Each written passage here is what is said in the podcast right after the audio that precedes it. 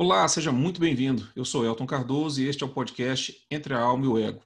Esse podcast foi feito para quem quer se conhecer e se entender de verdade, mas já se cansou de coaches e de psicologia politicamente correta. Nossos primeiros 10 episódios serão os áudios das 10 aulas do Barquinho do Hudson, um curso que ministrei este ano para membros da Confraria dos Náufragos, que fizeram junto comigo o excelente curso Naufrágio das 12 Camadas da Personalidade, brilhantemente ministrado por Francisco Escorcim. O barquinho do Hudson se propôs a ser um aprofundamento das camadas 1 a 4 e um teste para minha própria vocação. Apesar de ter sido ministrado a membros da Confraria dos Náufragos, o barquinho do Hudson foi uma produção independente. Após estes primeiros 10 episódios, pretendo continuar gerando conteúdo partindo dos temas abordados no curso, ou a partir de outros que sejam relevantes para a busca da verdade sobre nós mesmos.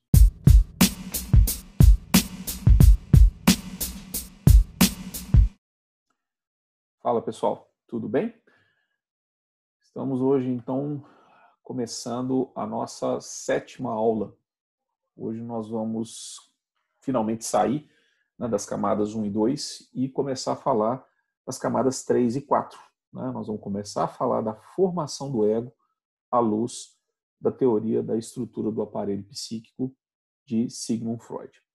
Bom, dentro daquela estrutura que a gente está acostumado a trabalhar, a gente nós ficamos duas aulas falando de camada 1, três aulas falando de camada 2, e agora nós vamos entrar na camada 3 e camada 4, né, que é completa o processo de formação da estrutura da psique, e nós vamos ver isso começando por Freud, porque foi ele que colocou é, a primeira, vamos falar assim, fez a primeira construção teórica de como se estrutura a psique humana. Vocês estão vendo aqui que a, as os quadradinhos da camada 1 ali estão marcados, porque dentro da concepção freudiana da estrutura da psique, uh, o transcendente ele não é considerado, vamos dizer assim. Tá? Então, nós não é como se não existisse o que nós aqui estamos chamando de camada 1, né, dentro da teoria das camadas. Então, o Freud considera que essa, essa formação dessa estrutura do ego, ela se dá basicamente pelas questões hereditárias de camada 2, mais as questões de camada 3, que são a, o processo de aprendizado infantil, e as questões de, que nós chamamos de camada 4, que é, tem a ver com a questão de tudo que a gente sente, dos sentimentos e tudo mais. Entendam que, quando eu falo isso, não quer dizer que Freud falava de camadas, tá, gente? Por favor. Isso é uma. Eu, eu aqui estou fazendo uma integração. Tá? Então, assim, nós, eu estou lendo Freud à luz da teoria das camadas. Tá? Mas vamos só deixar uma coisa clara aqui. Desculpa. É, por que, que nós estamos falando de, de formação da psique e formação do ego? Isso precisa ficar muito claro aqui. Esse é um trabalho de autoconhecimento. E quando eu falo de autoconhecimento, eu estou falando do conhecimento de si mesmo. Né? Eu estou falando do conhecimento de um troço chamado eu. Só que, para a maioria das pessoas, o que, que é esse negócio chamado eu? Né? É, o, o, eu verdadeiro é muito mais do que isso. Mas o que na, no linguajar comum, o que se chama eu, em grande medida, pelo menos em termos de do eu interior, aí eu não estou falando de corpo nem nada, mas é, eu estou falando assim, sabe aquela noção, tipo assim, ó, o, o eu verdadeiro está aqui dentro da minha mente, o eu psicológico, vamos falar assim. É, quando a maioria das pessoas fala eu, eu sou assim, eu gosto disso, eu não gosto daquilo, eu tenho essas preferências, é, eu, esse eu, ele, quando a pessoa fala esse eu, ela, no fundo ela está se referindo a um troço chamado ego. Então, o se conhecer necessariamente, ou seja, um processo de autoconhecimento, necessariamente passa por entender como é o seu ego. Só que antes da gente entrar no como é o ego de cada um, que é um negócio que nós vamos usar a teoria do Enneagrama, do Claude Naranjo, é, que é uma descrição tipológica de egos, é, antes nós temos que entender como é que o ego se forma. E aí nós vamos fazer isso através de dois autores. Nós vamos falar é, a visão de Freud, porque não dá para falar de, de, formação do ego, de estrutura da psique, sem falar do cara que criou esse negócio, né? essa, essa, essa, essa descrição estrutural da, da psique humana dividida entre id, ego e superego. Então, ele é o pai da criança, ele tem que ser citado, não tem jeito. E nós vamos ver também esse processo de, de formação do ego à luz da teoria do trauma de emergência da razão do Olavo de Carvalho. Na verdade, não é nem a teoria, é um, é um, um ensaio que ele fez e que fala desse mesmo processo e ele chamou de trauma de emergência da razão, que vai ser na aula que vem. Mas nessa aula, então, entendam o seguinte, ela vai acabar sendo uma aula um pouco mais teórica, no sentido de que nós vamos ter que entender a teoria freudiana de formação do ego. Mas sem isso, vocês não vão saber do que, que eu estou falando quando a gente estiver falando, ah, o seu ego é assim, assim, assado. Né? Você tem um ego que é assim ou é assado. E primeiro você precisa saber o que é o ego e como que ele surge dentro da estrutura da psique, para daí você saber como é o ego, ou como é o seu ego, ou como são os tipos de ego que existem. Então, esse é um primeiro aspecto muito importante dessa aula de hoje. Tá? É, ela é uma aula mais teórica, mas ela, ela é necessária para dar a base para quando a gente estiver discutindo essas, essas teorias de estrutura da personalidade mais na frente. Bom, uma outra coisa é que na, quando eu estiver falando as descrições né, dessas estruturas egóicas, ou melhor dizendo, da, da, do processo de formação do ego, é, eu quero, nós vamos estar falando da infância. Então, eu quero que você faça um esforço e, e se remeta, né, tente lembrar. É, nem todo mundo tem memória, uma memória muito precisa da, da própria infância, mas eu quero que vocês façam um esforço para tentar se lembrar de como essas situações que a gente vai falar aqui de vez em quando foram vividas por você na sua infância. Tá? O, o, o processo de entendimento da, da sua personalidade passa necessariamente por entender o seu ego. E aí, entender o seu ego passa por entender as condições em que seu ego foi formado. Ou seja, você precisa voltar na infância para poder, é, vamos falar assim, resgatar algumas memórias e entender algumas coisas. Tá? É, é por isso que quando você vai para um processo terapêutico, seja ele psicanalítico ou não, você necessariamente vai ter que conversar sobre o passado e principalmente sobre a infância, porque muito do que do que muito do que dita até hoje a, a sua estrutura comportamental aconteceu lá na infância, tá? E é disso que nós vamos falar aqui hoje, tá? Bom, então vamos retornar aqui. Então essa é a, a nossa estrutura. Nós vamos falar da, na aula de hoje, então, de questões de camada 3 e 4 no processo de formação da estrutura da psique humana, né, que é composta por essas três componentes, chamado id, ego e superego, né, na nomenclatura que o Freud dá.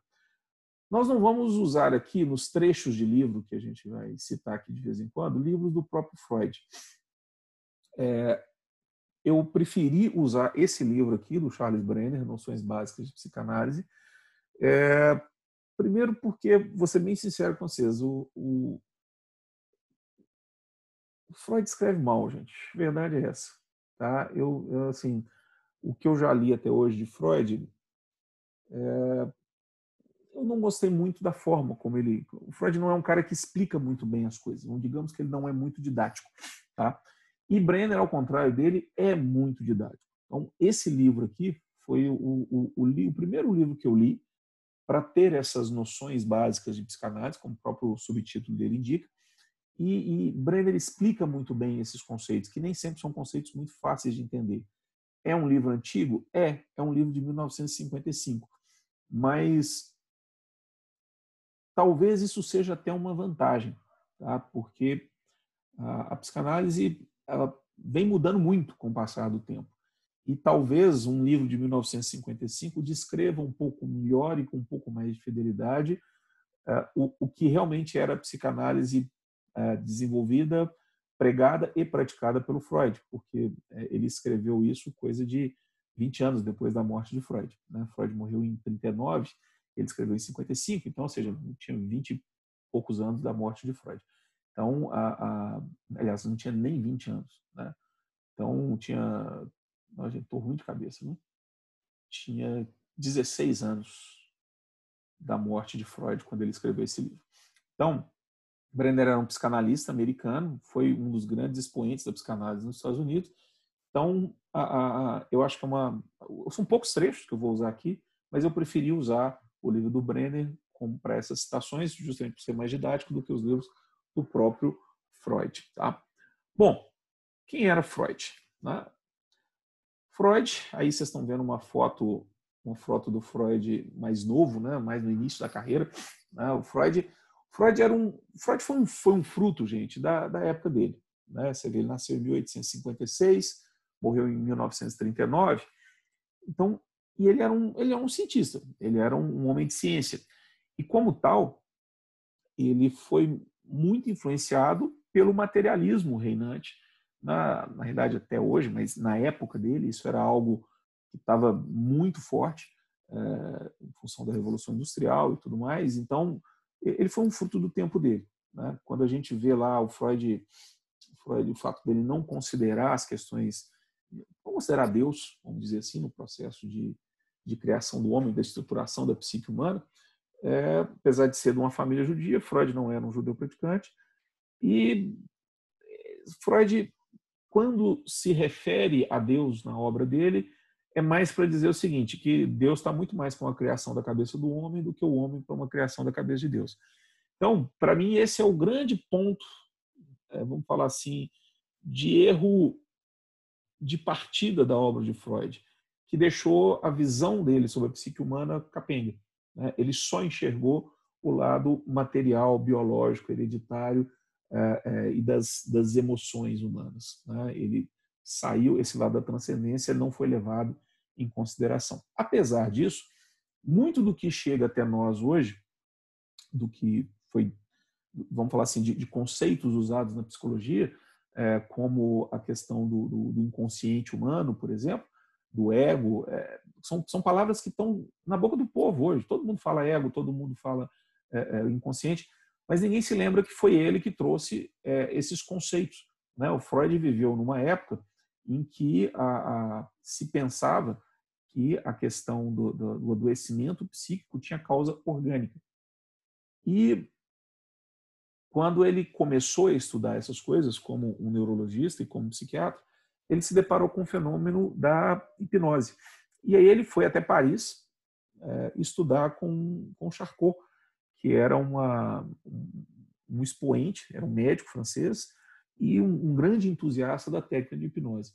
E aí, numa determinada aula, essa cena está até gravada num filme que existe sobre, o, sobre a vida de Freud, é, ele, o Charcot traz para a sala de aula uma, uma mulher que estava com uma, uma sem movimento nas pernas e ela não tinha nenhum problema, não, os médicos não conseguiam achar nenhum problema nas pernas em si, um problema físico nas pernas, e ela não conseguia andar, e um outro homem que ficava de pé, mas que tremia, como se fosse algo parecido com Parkinson, mas só que um pouco mais intenso. E também os médicos não conseguiam achar uma causa orgânica para aquilo charcou na frente da sala de aula inteira e hipnotizou os dois. E no, no, processo de hipnose, ordenou a mulher que assumisse os sintomas do homem e ordenou ao homem que assumisse os sintomas da mulher. E aí, de repente, o homem parou de tremer, mas não pôde mais ficar de pé, teve que ser amparado e sentado numa cadeira, não conseguiu mais ficar em pé. E a mulher que estava, é, que não conseguia ficar de pé, ficou de pé, mas começou a tremer como homem. Depois ele desfez é, é a, a, esse processo e cada um voltou a ter os sintomas que estava tendo antes. E aí Freud olhou aquilo e falou assim, cara, não tem jeito é, dos problemas, de, de, de, pelo menos da histeria, que era o foco de estudo dele, é, ser um problema é, orgânico. Você não pode, um problema orgânico, como por exemplo, você está com, sei lá, uma, você é diabético. Você não transfere um sintoma diabético de uma pessoa para outra com hipnose. Se você tiver com hemorroida, você não transfere o seu sintoma de uma pessoa para outra.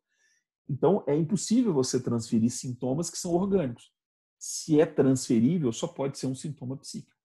E aí ele, ele abriu todo um campo de, de estudos e ele desenvolveu a ideia do inconsciente. Tá? Dentro da, da foi a, a, primeira trilha que ele pegou para tentar entender é, o que acontecia com a psique humana. Tá? É, uma outra inovação que hoje é usada por todo mundo que trabalha com atendimento a pessoas, mas que, que Freud inovou na época, foi o tratamento clínico através da escuta. Até então, os médicos atendiam os pacientes, mas ó, ia lá e auscultava e não sei o que, tal, prescreveu o remédio e embora. Freud ficou conhecido em Viena, onde ele morava, como o médico que escuta seus pacientes. E o, o próprio processo da, da, da psicanálise, né? por que a psicanálise é um processo terapêutico demorado? Porque a, a, ele parte do processo de livre associação. O que é isso? Deixa a pessoa falar. E o, o, terapeuta, o psicanalista, vai, vai só escutando, fazendo anotações, intervindo o mínimo possível, porque a própria pessoa, na medida que ela vai falando sobre aqueles temas, ela mesma vai fazendo as fichas dela caírem, vamos dizer assim. Tá? E o Freud acreditava, na hora que ele começou a desenvolver a teoria dele, que o desejo sexual era a energia motivacional primária. Como é que ele chegou nesse ponto aqui? É, o Freud começou a entender que existiam as pulsões. Sabe as pulsões que a gente viu tanto nas duas aulas que nós tivemos sobre Zonde?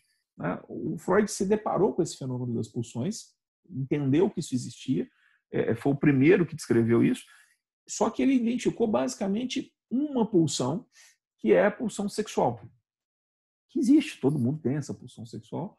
E ele diz, ó, se existe uma pulsão sexual, é, que é uma pulsão, né, o, o, sexo, ele é uma... uma, uma Lembre-se que Freud estava estava viveu na época do auge do darwinismo enquanto novidade científica.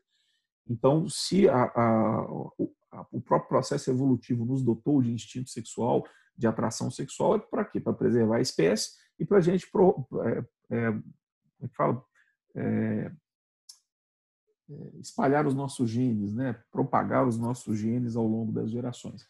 Então, isso é um processo de vida. O impulso sexual, o desejo sexual, faz parte dessa pulsão de vida.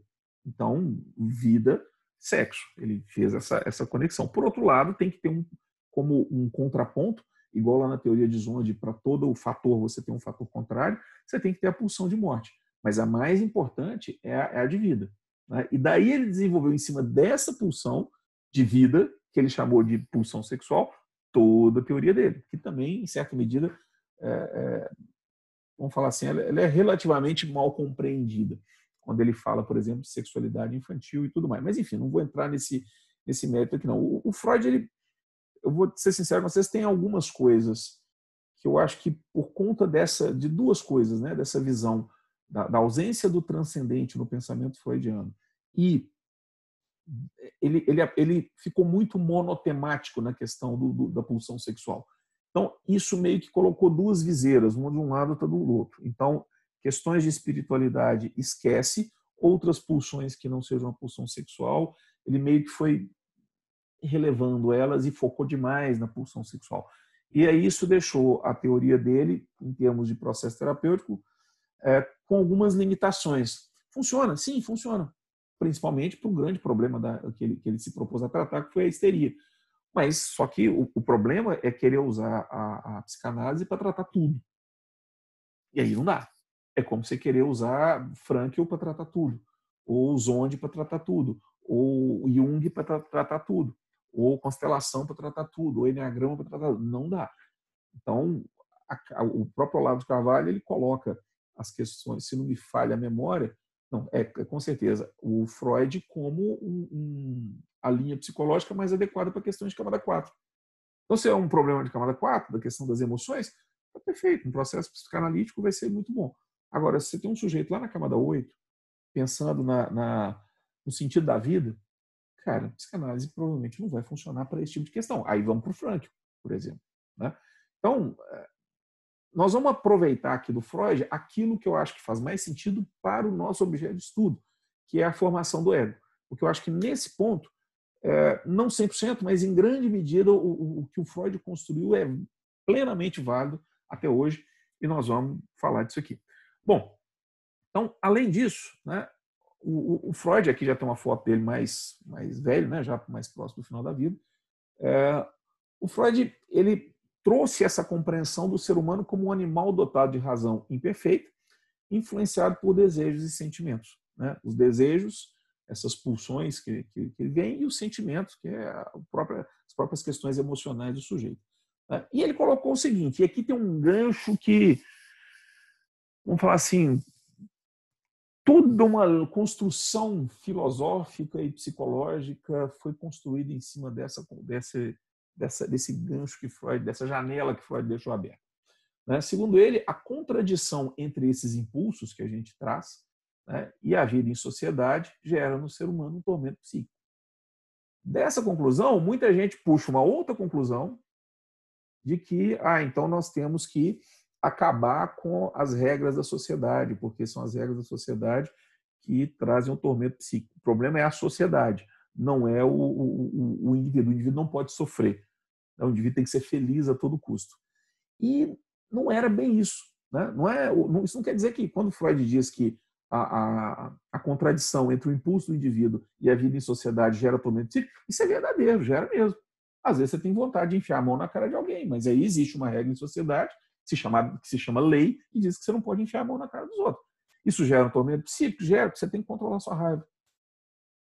Eu estou pegando um ponto, a raiva. Quantas pulsões não existem? Pulsões relacionadas à sexualidade, por exemplo pulsões relacionadas a, a, a por exemplo, o sujeito que é cleptomaníaco, tem, tem o, impulso de roubar. Você tem um monte, a sociedade ela cria um monte de amarras. Agora, tá certo a sociedade cria amarras? Tá, tá certinho, tem que criar mesmo. Isso traz tormento psíquico? Traz. O problema não está não, não tá aí. O problema está no, no, nos outros pensadores que concluem o seguinte: o sujeito não pode ter tormento psíquico, portanto, eu tenho que abolir as regras da sociedade. Aí você virou bagunça. Aí você vem com toda a, a, a vamos falar assim, a, a desconstrução da, da, da, família, da sociedade, vem desse gancho. Só que o próprio Brenner, que é o livro que nós, que nós estamos tomando como base, ele coloca, é, ele fala disso. E aí você, você vê como é bom ler um livro que é de 55, e não agora, de 2015. Né? Na página 72, o Brenner coloca isso lá, que é um conceito importante da psicanálise, chamado prova de realidade. Por prova de realidade, queremos designar a capacidade do ego de distinguir entre os estímulos ou percepções que, de um lado, surgem do mundo externo e, de outro, os que surgem dos desejos e impulsos do id. Nós vamos daqui a pouco ver essa estrutura. Tá? Se o ego é capaz de realizar essa tarefa com êxito, dizemos que o indivíduo em questão tem um sentido da realidade bom adequado. Ou seja, o ego ele tem que ser capaz de sentir o impulso do id, porque o id é a fonte dos impulsos, e, por outro lado, ver as regras da sociedade e fazer essa ponte entre as duas coisas. Né? É o que o, o, o, Zonde chamava de ego pontifex oppositorum, que é a ponte entre opostos. Um ego que faz isso bem feito, é o que está sendo dito aqui, né? é, um, é, um, uma, é o ego de uma pessoa que tem um sentido da realidade bom adequado. Se o ego não pode desempenhar essa tarefa, dizendo que seu sentido da realidade é pobre ou deficiente. Então, daí o que se conclui não é que eu tenho que destruir a estrutura da sociedade ou as, as exigências da sociedade. O, que se conclui é que o ego que adoece é o ego que não sabe fazer essa intermediação. Porque ele se descola da realidade, ele vira escravo dos impulsos. E aí, nesse outro trecho aqui, Brenner deixa isso muito claro. Freud considerava essas experiências de frustração que se repetem inevitavelmente muitas e muitas vezes, de várias maneiras diferentes durante a infância, como o fator mais significativo do desenvolvimento de um sentido de realidade. Então, ao contrário do que muita gente às vezes pensa por aí, eh, Freud não pregava abaixo as regras da sociedade. Ele, inclusive, dizia o contrário. A frustração faz parte do, da, da, da, formação do ego. É a frustração que dá ao ego essa, essa noção, esse sentido de realidade. Uma criança que não se frustra perde o contato com a realidade. É exatamente isso, sem tirar nem pôr, que está sendo dito aqui. Bom, então, vamos agora falar da, dessa estrutura psíquica propriamente dita, né? também tirando lá do livro do Brenner. Ele, ele, tem um trechinho que ele resume muito bem isso nas páginas 50 a 52. Tá? Como é que então que essa psique é formada? Cada uma das estruturas mentais que o Freud propôs em sua nova teoria, na realidade, um grupo de conteúdos e processos mentais relacionados entre si funcionalmente. Então são funções, porque na realidade a psique é uma coisa só, mas aí é como se fossem partes especializadas da mesma estrutura psicológica. Tá? E Freud colocou esses três nomes, id, ego e superego. Bom, o que, que cada, cada parte dessa fala? Só, ah, e só chamando a atenção para que essa estrutura aqui ela foi a terceira hipótese que Freud criou. Você tem que entender que o Freud ficou décadas pensando e mastigando e ruminando essas coisas. Então, essa teoria aqui, que foi a que vingou e continuou, porque é a que está mais próxima da realidade, foi a terceira. Ele fez duas teorias antes que ele falou, não, essa, não, não é isso. Depois construiu outra, não, não é isso. Chegou nessa terceira. Tá? Então, o ID, o que é o ID? O ID lida com as representações psíquicas dos impulsos. Então, o ID, todos aqueles impulsos hereditários que a gente trouxe do Zonde, o impulso sexual, é, ou seja, todo o aspecto da psique que diz eu quero. Né? Ou seja, essa, essa, esses instintos, é, a nosso, é o nosso lado animal. É tudo que a gente traz de camada 2. É também todos os impulsos que a gente tem em função das nossas emoções. A raiva, o medo, a, a, a euforia, a, o amor, a paixão. Tudo isso é o, é o id ali dizendo eu quero, eu quero, eu quero. No meio do caminho, na realidade, como vocês vão ver no, numa, no slide seguinte, né, o Freud diz que a, quando a pessoa nasce, ela é 100% eh, id, a psique dela é 100% id. E aí, essa criança ela precisa começar a se relacionar com o meio. E aí eu quero que vocês entendam que esse processo aqui que nós estamos falando não é um processo que se passa na cabeça de um adulto. Nós estamos falando aqui de um processo que se passa na cabeça de um bebê que tem meses de idade.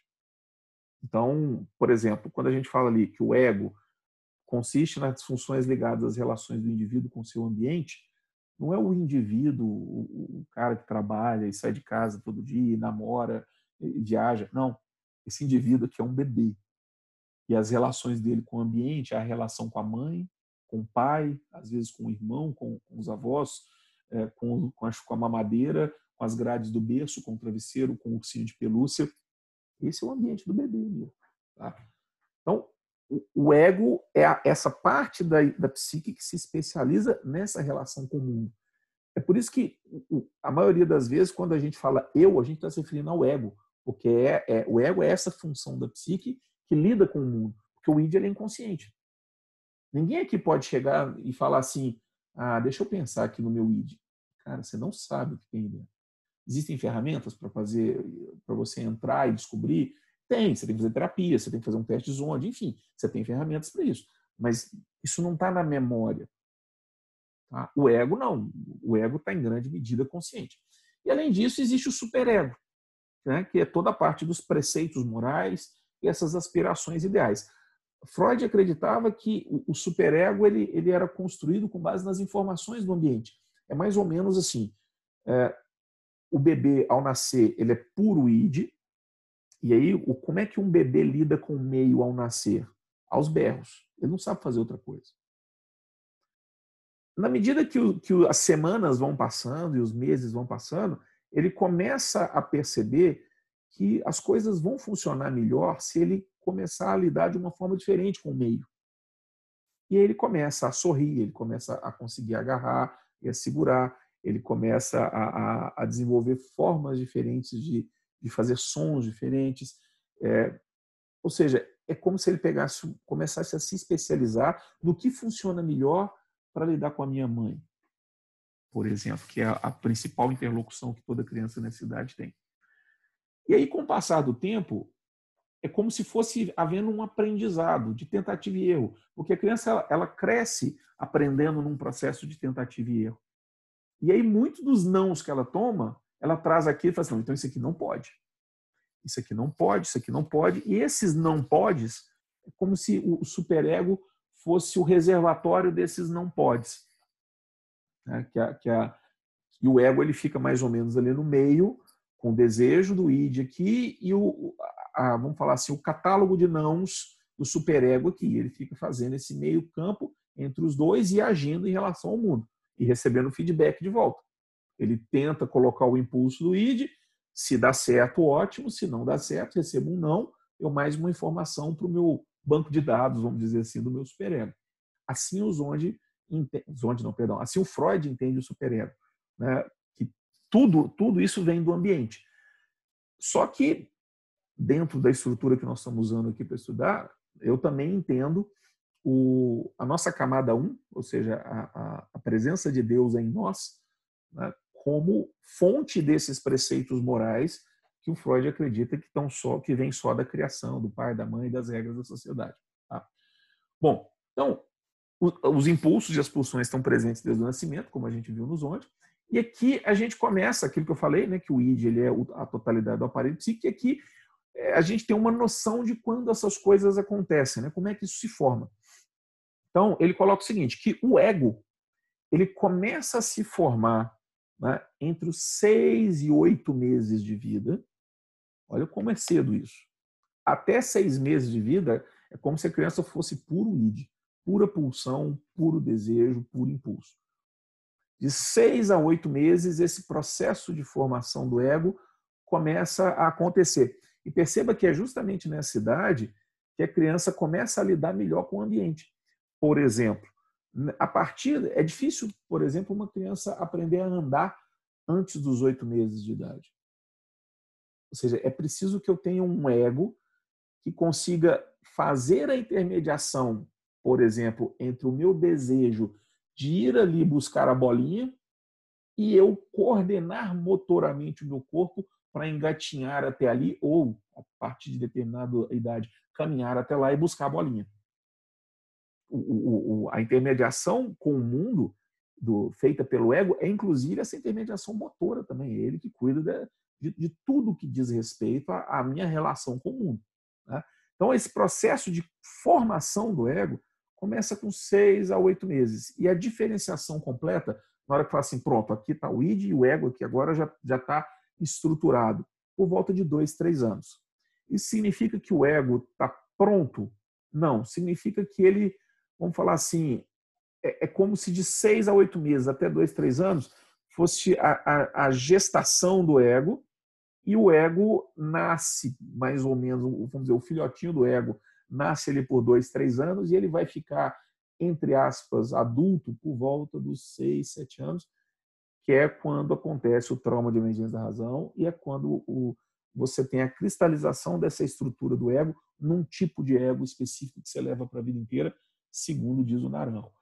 Então, esse período ali entre dois, três anos até uns seis, sete anos é o momento em que o ego está ali experimentando de tudo até que chega um momento que ele fixa, cristaliza e vai para a vida com uma estrutura consolidada.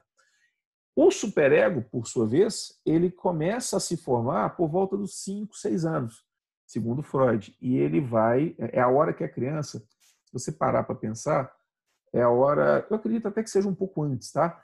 Mas a partir dessa idade, 5 anos, a criança ela já tá, começa a ficar madura para tomar as primeiras decisões morais dela. É, sabe aquela coisa de você virar para a criança e falar assim, ó, eu vou colocar um negócio aqui, mas não é para você comer agora. Fica aí que eu vou ali e já volto. E a criança dá conta de ver o doce ali e não comer porque recebeu uma orientação para não comer. Uma criança de dois anos não vai conseguir fazer isso. De três, quatro. Agora uma criança de seis talvez já consiga. Né? Então, ou seja, a, criança ela começa a formar essa estrutura do, do, do superego, que é o que diz ainda não, espera, não é para fazer. Né? E isso vai estar mais ou menos estabilizado e construído lá para os 10 a 11 anos. Né? Então, que é na hora que a criança está pronta para entrar para a adolescência. É claro que quando ela entrar para a adolescência, no próprio processo de, de, de, diferenciação dela com os pais, ela vai desafiar muito disso da parte que foi aprendida da, da família e da sociedade. Mas ainda vai estar lá desde a origem, do, do meu ponto de vista, a questão da camada 1, a presença espiritual, a presença da natureza divina dentro do indivíduo, dando essa noção de certo e errado. Tá? Então, isso eu acho que sempre vai existir desde o início. É, é, lembra que eu falei com vocês, olha, nós, nós, é, nós somos, em última medida, a nossa camada 1. É, a nossa natureza espiritual é a natureza perene nossa. Ela precede essa nossa existência aqui e ela vai além da nossa existência em carne aqui. Bom, essa é a minha visão, que é diferente da visão de Freud. Tá? Bom, então, quando a gente faz o desenho da, da, da estrutura da psique do Freud, esse desenho vocês vão encontrar, se você jogar na, no Google aí, id, ego, superego, vocês vão ver esse desenho aí direto. É, e é uma boa analogia para mostrar essa estrutura. Então, é, é, é a analogia do iceberg. Então, você tem o mar, o oceano, que está acima da água, que é aquilo que a gente consegue enxergar, é o consciente, né? que tem muito a ver com aquilo que está na memória, acessível, né? e aquilo que a gente percebe né? é, de imediato. Abaixo da, da, da, da linha d'água, vamos dizer assim, você tem o pré-consciente. São coisas que não estão ali tão acessíveis, mas com esforço vem. Né? E abaixo disso ainda, no mar mais profundo, a gente tem o inconsciente. Então, segundo a, a teoria psicanalítica, o id ele é totalmente inconsciente. Na medida que a criança vai interagindo com o mundo, ela forma o ego. Então, o ego é a parte visível, né? que, que, a, que a criança já. É, que o mundo vê na criança. Quando você vê o comportamento de alguém, é como se você estivesse, em grande medida, vendo o ego dessa pessoa em ação. É a mesma coisa com a criança. Né? Então, segundo Freud, o ego ele pega ali, ele é mais consciente, ele pega ali o pré-consciente. O id ele está ali entre o pré-consciente e o inconsciente. E o superego, que é toda a carga, segundo Freud, aprendida né, das regras da sociedade e das regras da família e, no meu ponto de vista, também essa parte da nossa natureza espiritual, ela vem ali para poder. É, e ela é tanto inconsciente quanto consciente. Às vezes você pode perguntar assim, Alto, e o subconsciente? O, o subconsciente é um termo não nem tanto psicanalítico, mas muito usado na psicologia em geral, que ele é como se fosse, grosso modo, a fusão, a junção do pré-consciente com o inconsciente. Ou seja, tudo que está dentro d'água ali é subconsciente, tá? vamos, vamos dizer assim. E essa, tirando a parte da natureza espiritual, é a, a estrutura da psique proposta por Freud. A parte, isso aqui é Freud, gente, ponto, acabou. Né? A, a, o, o Freud coloca o processo de formação da estrutura do ego dessa forma. Então, só recapitulando. Nasce, é o, só tem id, com, vamos voltar na tela aqui, ó, seis, oito meses de vida no processo de interação com o mundo, de tentativa e erro, do teste da realidade, uma parte do id começa a se especializar nesse processo de interagir com o mundo e, e, e começa a se tornar consciente, porque até então é puro inconsciente. Por que, que a gente não se lembra de, de o que acontecia quando a gente tinha seis meses de idade? Porque está tudo inconsciente. Você não consegue ter memória. É, raras são as pessoas que têm memória de antes de dois, três anos de idade. Por quê? Porque é só a partir dessa idade que a, a, a estrutura psíquica chamada ego está pronta. Aí a gente começa a acumular memória. Entende? Por isso que a gente só se lembra daí para frente. Então, dessa interação com o mundo, do teste de realidade, que é dado inclusive na questão do sofrimento e da frustração, né? A frustração é, segundo Freud, o fator mais significativo do desenvolvimento do sentido de realidade. Nesse teste com a realidade, a criança forma a estrutura do ego. E, ao mesmo tempo, ela vai ouvindo as noções eh, de certo e errado, vinda da família e vinda da sociedade, que vai construindo o catálogo de nãos dela aqui, vamos dizer assim. E aí você tem a construção do superego. Até que o ego chega a um ponto que ele se torna forte o suficiente para ser o, o, o, vamos falar assim, o, o, regente desse espetáculo. O que já foi 100% id vira, o ego acaba tomando conta. Então o ego ele começa, um ego forte é um ego que consegue se impor e botar limite no id e botar limite no superego, porque os dois, o id, se o ego for fraco e for tomado pelo id, é adoecimento na certa. Se o, super, se o ego for fraco e for tomado pelo superego, é adoecimento na certa, adoecimento psíquico muito dos adoecimentos psíquicos da, que a pessoa vai parar, inclusive psiquiatra, tem a ver com, com essa é, enfraquecimento da estrutura egóica. Né? O adoecimento do ego, o adoecimento psíquico, em grande medida, é o adoecimento do ego. Esse eu que adoece é o ego. Né? Bom, isso é Freud. A partir de agora, eu vou entrar com uma visão dentro da, da, daquele esquema, daquela estrutura que nós estamos estudando aqui. Tá? E aí eu faço uma divisão um pouco diferente. Percebe? Em vez disso, isso. Percebe a diferença? Bom, por que, que eu coloco dessa forma? Primeiro, porque eu considero que o id ele não é 100% inconsciente. É, tem uma pontinha do id ali que pode se tornar consciente. Muita gente tem consciência das suas pulsões, mesmo que não sabe explicá-lo. Então, essa, eu acho que tem um, um, pontinho ali de consciência possível para o id. Tá? Segundo, O ego é a maior parte desse, desse do comportamento visível. Né? Do lado de cá, você tem um superego ali é, ocupando metade da parte visível do comportamento. É, eu acredito que o ego, influenciado sim pelo superego, mas ele é a parte visível mais forte do comportamento. Né? Quando você vai para a vida, você vai com o ego. O superego está mais atrás. Ele aparece aqui, mas ele está mais atrás. E nesse formato, a gente deixa mais evidenciado essa, essa posição do ego como uma ponte entre opostos, entre o eu quero do id e o não pode do, do superego. Aqui é como se ele fosse a, um, um, pedaço quase que acessório, mas eu acho que ele, ele eu na, na, minha ideia, eu tenho essa essa estrutura que na realidade ela está sob tensão o tempo todo. Né? Ela está ali o tempo todo recebendo essa pressão do id e do superego. E ele tem que ser forte o suficiente para saber manter a distância entre essas duas coisas. Na realidade, o ego ele, ele funciona o tempo todo sentindo pressão de três lados diferentes. O lado do id com os impulsos, o lado do superego com a, as limitações e as regras morais e o teste da realidade com o mundo. Então, o id quer, eu vou para o mundo, o mundo, às vezes é o mundo que fala não, às vezes é o superego. Então, se o mundo falou não, talvez isso venha aqui para o meu superego, no meu catálogo de nãos aqui. Às vezes o id quer, o superego já, já, já diz não na hora. Sabe, o mundo quer, te pede uma coisa, o id fala que sim, o superego diz que não. Ou o mundo te pede, o superego diz que sim, o id fala que não. Então, o ego ele fica aqui nesse, lembra, do palco giratório que os homens falam, né? com, com tudo acontecendo em volta dele. Né? Ele é o, o, o executor da escolha. O ego é o pivô em torno do qual gira a realidade no mundo, a, a, a, as pulsões do id e as pressões de tudo que a gente aprendeu e, e a, nossa, na minha visão, a nossa natureza espiritual dando esse, esse peso moral nas nossas decisões. Bom, mas também não é só isso. Quando a gente pensa em fazer uma articulação com a, a teoria das 12 camadas, tá? o que, que a gente tem aqui?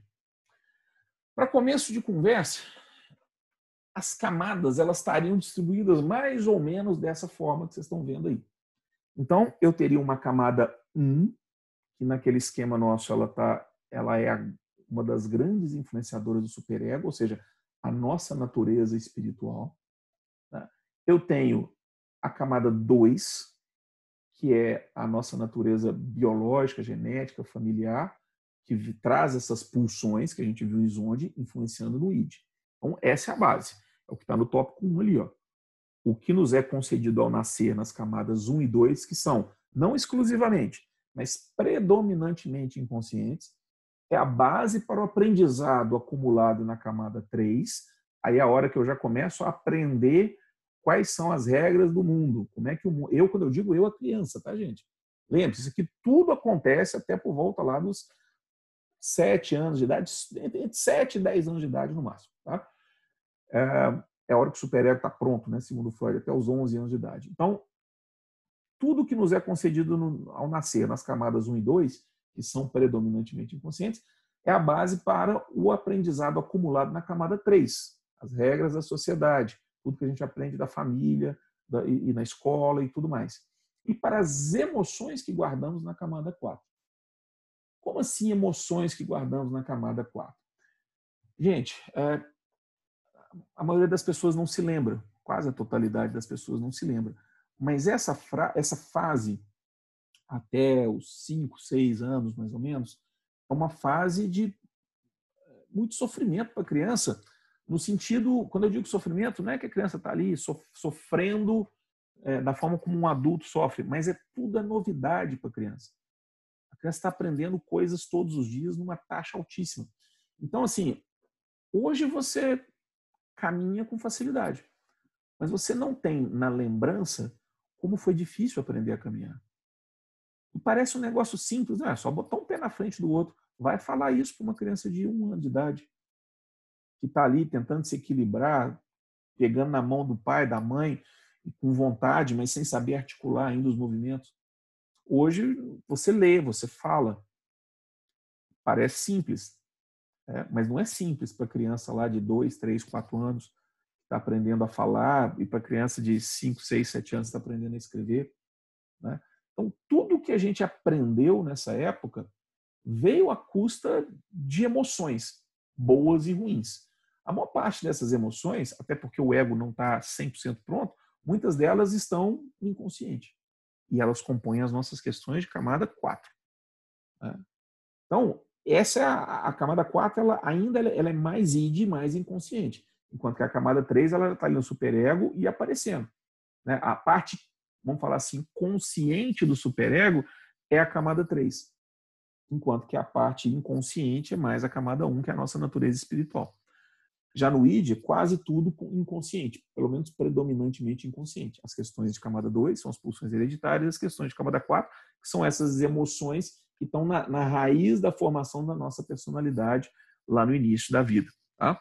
Bom, além disso, o aprendizado e as emoções das camadas 3 e 4, vou colocar setinhas aqui, ó, vocês começam a entender. Então, camada 1, ela influencia nas camadas 3 e 4, a camada 2 influencia nas camadas 3 e 4 também. Tá? E a, a, o aprendizado e as emoções das camadas 3 e 4 se influenciam mutuamente e simultaneamente. Por quê? Porque ao mesmo tempo que a criança está ali aprendendo e sentindo, sofrendo ou se ficando alegre, é, se sentindo amada ou não, isso está acontecendo ao mesmo tempo. Né? Então são duas camadas que elas acontecem em paralelo e, e se reforçando mutuamente. Né? Elas se influenciam mutuamente e simultaneamente. Isso é a matéria-prima para a construção do ego, que ao se cristalizar, cria a camada 5. Essa é a minha teoria. É nós vamos ver isso na, na, na, aula que vem, no processo do trauma de emergência da razão. E a camada 5, que é já esse ego estruturado, ele é predominantemente consciente. Tudo que você constrói dali para frente na vida, tudo que a gente viu nas, nas aulas das camadas 6 para frente até a 12, elas são construídas em cima dessa camada 5. E tudo o que acontece da camada 3 para frente é influenciado pelas camadas 1 e 2. Então, camada 1 e 2 não influencia só na camada 3 e na camada 4, não. Elas influenciam em tudo. Elton, como é que camada 1 influencia em camada 3 e 4? Por exemplo, quem viu lá na confraria as aulas de camada 1, lembra do filme lá, o I Am Sam, né, que mostra a dificuldade de, de uma pessoa, de um homem, que é um filme belíssimo, recomendo, quem não, não viu, né, assista, é, a dificuldade de um homem que tem é, uma série de limitações mentais mesmo. Então a camada 3 dele é muito, muito prejudicada, porque é assim que ele veio no mundo. A, a forma, a gente fala muito da natureza espiritual, né, mas como o Chico muito bem explicou, a camada 1 é essa forma que a gente vem com ela ao mundo. E ele veio com uma deficiência nessa forma. E isso atrapalhou as questões de camada 3. E também, é, obviamente, isso afeta as questões de camada 4, né? a, a, a, inclusive positivamente. Porque se sentir amado por Deus, e a criança, a partir de uma certa idade, ela já começa a conseguir entender que existe um Deus que a ama, isso traz conforto e traz um aspecto positivo para a camada 4, né? para os sentimentos da camada 4. E camada 2 também influencia nos, nos dois casos. Né? A camada 2 influencia lá na camada 3, por quê? Porque a gente aprende as coisas que a gente aprende, a gente aprende no ambiente familiar, que é um ambiente de camada 2. E, e tudo isso gera um turbilhão de emoções, de, de, de emoções boas e ruins. Volta num, num, outro filme da Confraria, que foi usado, se não me falha a memória, para falar de camada 2, que foi. É... Hum, fugiu o nome aqui agora. Era aquele filme que se você tinha três gerações de caras que trabalharam como guardas de prisão e, e, você viu o padrão comportamental se repetindo entre os três e as questões de camada 2 e 4 muito fortes ali naquele, naquele filme. Monster Ball, Monsters Ball. É, é um filme bem bacana também.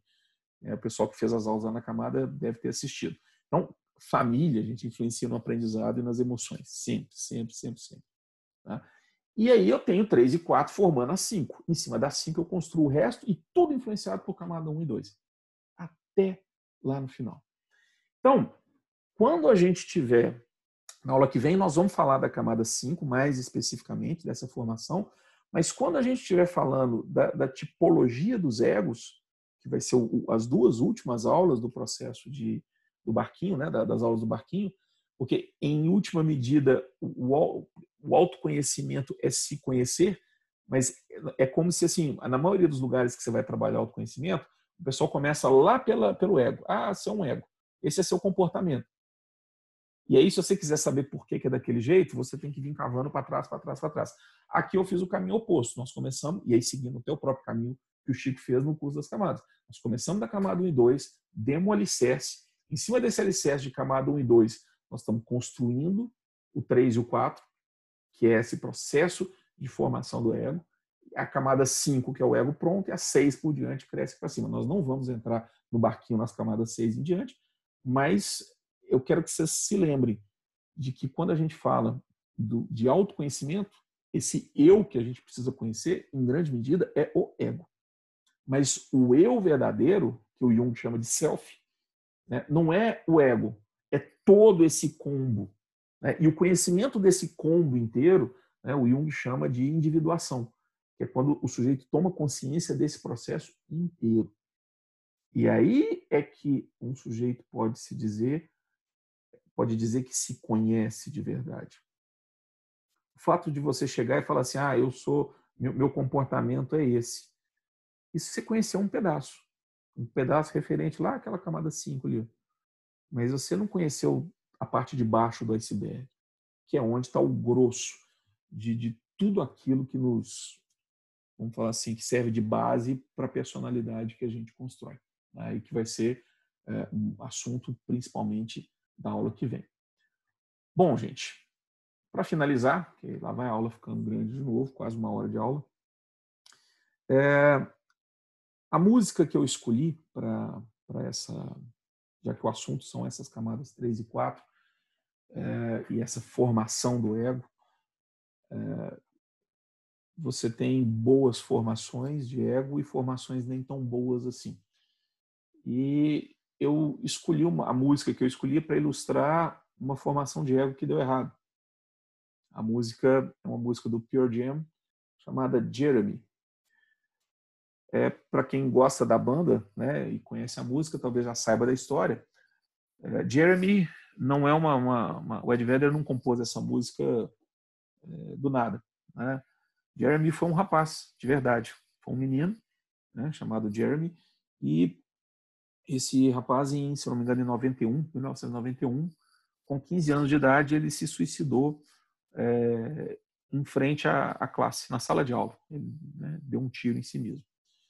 É, e se a gente, quem vai pesquisar a história, vocês pulsarem na internet, vocês vão ver que é, o que se diz é que ele vinha de um, de um lar é, separado, pai e mãe separados, já há vários anos, e um processo é, duplo de alienação parental. É, ou seja, tudo que ele ouvia da mãe era que o pai não presta, e tudo que ele ouvia do pai era que a mãe não presta. E uma criança que cresce ouvindo isso, a única conclusão possível dela chegar é que ela mesma não presta. Porque se meu pai não presta, então metade de mim não presta. Se minha mãe não presta, a outra metade de mim também não presta. Então, é por isso que a alienação parental é um problema tão sério. Então, quando a gente fala lá e Freud diz que a frustração ela é o fator mais importante para manter a pessoa em contato com a realidade, para que a criança aprenda a ter contato com a realidade, é, o que ele está dizendo ali é que a frustração é importante. Isso significa que as crianças precisam de limite. A criança precisa ser disciplinada, né? a criança precisa é, ser ensinada a ela como se portar. O Jordan Peterson mesmo fala que é extremamente importante que o seu filho, aos quatro anos de idade, se saiba comportar diante de outras pessoas. Porque se até os quatro anos ele não aprendeu, vai ficar cada vez mais difícil. Até que vai chegar um ponto que ele não vai aprender mais. Agora, lidar com frustração é uma coisa. Toda criança precisa experimentar com regularidade a frustração. Isso é diferente da criança sofrer alienação parental.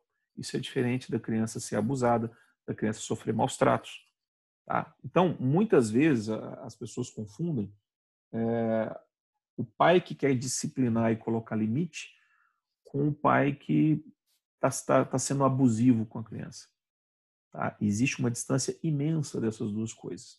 A criança que ela recebe limites desde cedo e conhece a frustração, ela vai lidar com a vida muito melhor, porque a vida vai frustrar ela. Então é melhor que ela já aprenda isso desde cedo, porque senão quando adulto ela não vai saber lidar com essas frustrações. Na adolescência ela já não vai saber lidar.